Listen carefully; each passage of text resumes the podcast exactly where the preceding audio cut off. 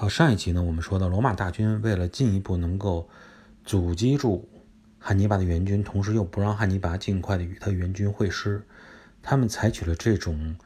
嗯，叫做连锁换防的这种方式，嗯，就是防守的守军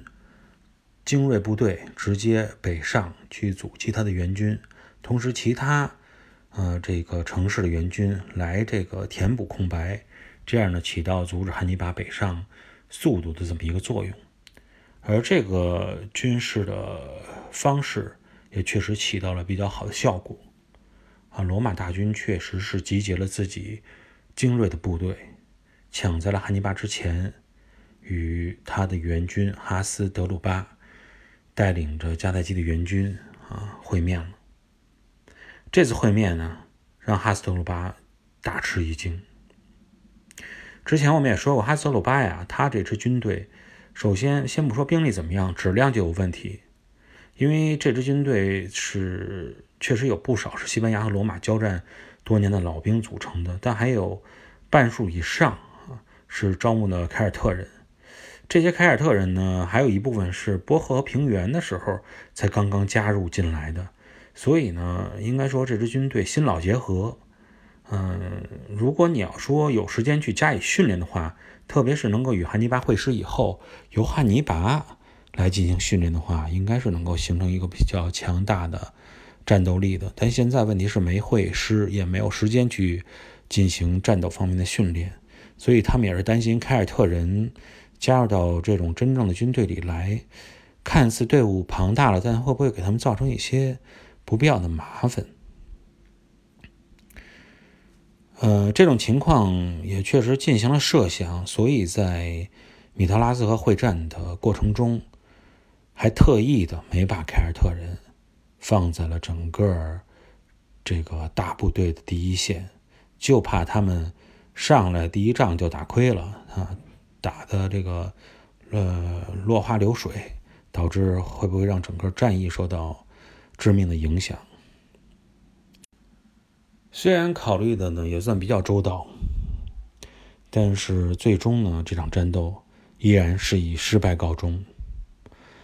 在损失了一万多人以后，那么迦太基人的战线就开始全线崩溃了。前边的一万多老兵失败以后啊，嗯，后边的凯尔特人就更别提了，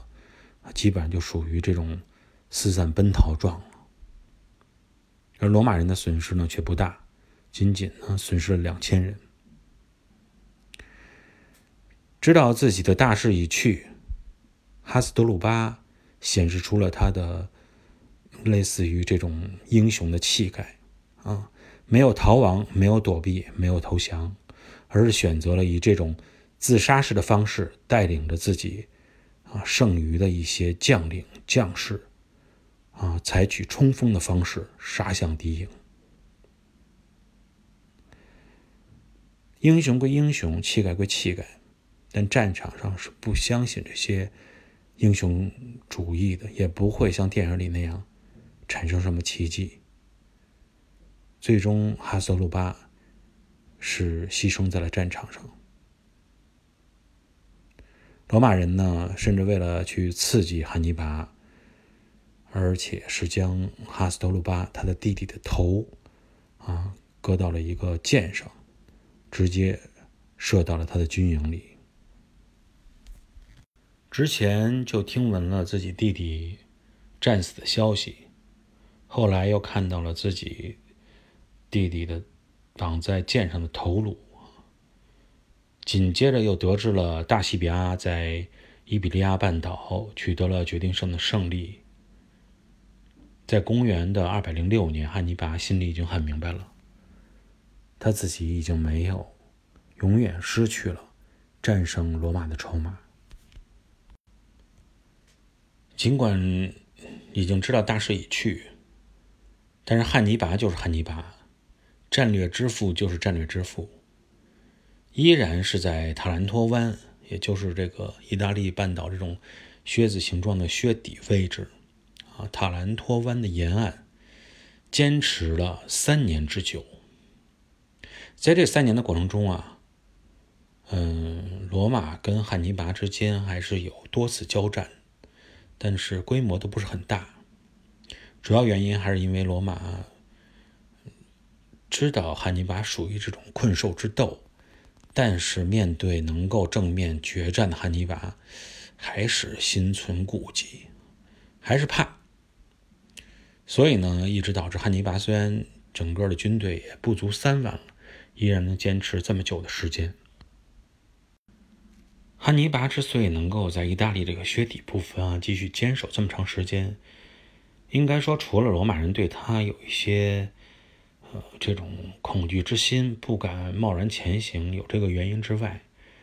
呃，汉尼拔本身心里还有一丝希望，这一点上我们应该说也是应该认同的。汉尼拔这这心里的这一丝希望，主要是存在于哪儿啊？还是希望自己的老家、自己的故乡。迦太基能够对他进行支援，还抱有这么一丝幻想。另外一个呢，他不抱有这丝幻想也没有办法。本身现实的问题已经摆在面前了，伊比利亚现在已经是为罗马所控制啊，没有他的立锥之地，已经他的老家呀根基之地已经被人家给夺走了。那么这个时候，汉尼拔还能去哪儿呢？你说撤回北非，在北非上有可怎么可能还有它发展的空间？所以在这种情况下，选择在意大利半岛最南部这个靴底的位置坚持，可能也就是一个所有选择中最好的选择了。最起码还会有那么一些盟友，比如说北方的凯尔特人、利古里亚人，他们起码在这个时间。应该还能够站在汉尼拔的这一边。如果真到了那么一天，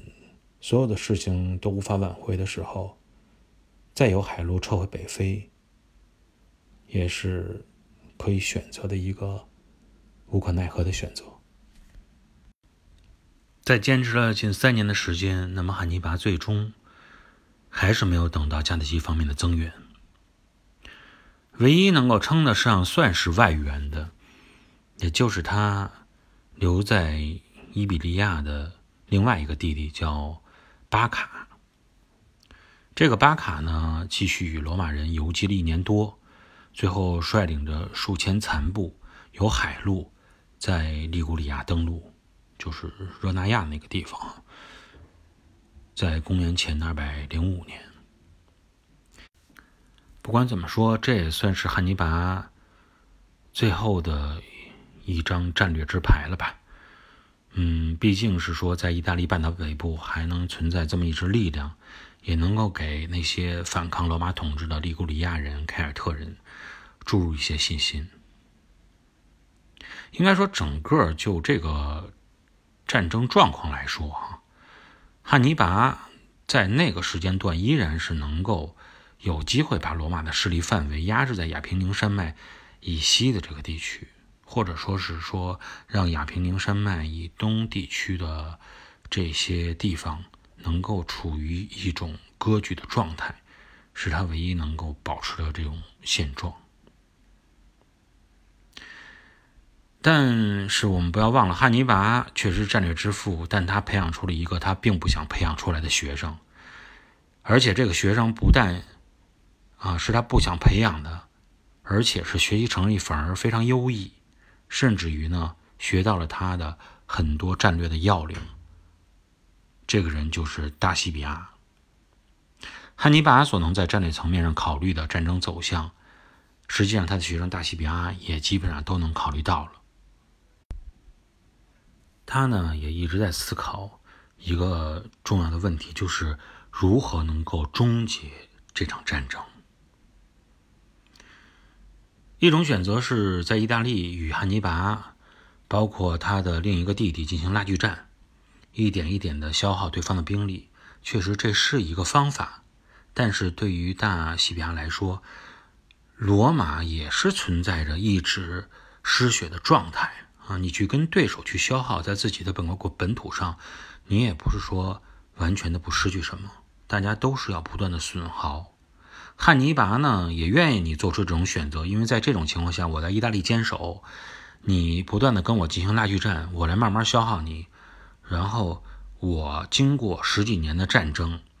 啊，我就是这么多人了，而且跟我都非常忠心。你罗马人究竟有没有山穷水尽的时候？我需要去等。我跟你耗下去，也许你这么庞大的帝国内部矛盾就会出现，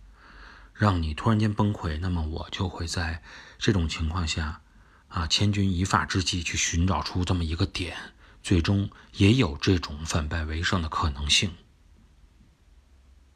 那么作为汉尼拔的学生的大西比阿，他认识没认识到这层风险？那么最终他又采取了什么样的方式去让这种风险化解掉，使整个战役啊让罗马取得了制胜的法宝？我们在下一期节目中跟大家继续来探讨。感谢各位的收听，这期节目我们就聊到这里。